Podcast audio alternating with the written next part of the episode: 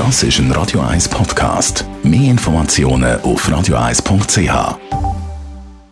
Die grünen Minuten auf Radio 1 wird Ihnen präsentiert von Energie 360 Grad. Nachhaltige Energielösungen für die Welt vom Morgen. Energie360.ch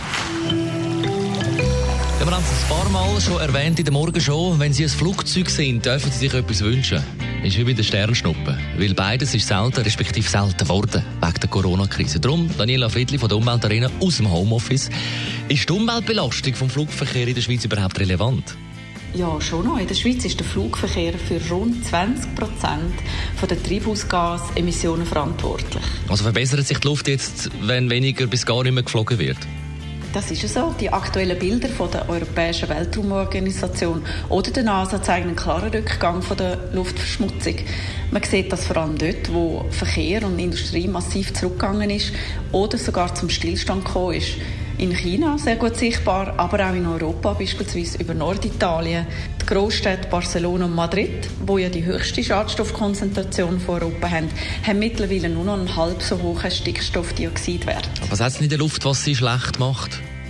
Das ist Kohlenmonoxid und Feinstaubpartikel.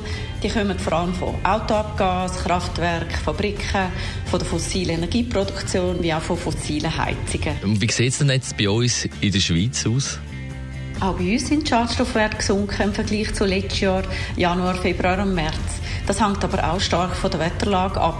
Im Tessin ist die Feinstoffbelastung aber stark gesunken, auch schon wegen der radikalen Massnahmen in Norditalien. Jetzt zurück zum Flugverkehr. Ist die Luft durch den Wegfall der Flugzeuge besser geworden? Die meisten Emissionen vom Flugverkehr fallen im Ausland an. Darum wird sich die Luft in der Schweiz bezüglich der Flüge jetzt nicht viel verbessern. Unter anderem auch, weil wir keine Schwerindustrie haben.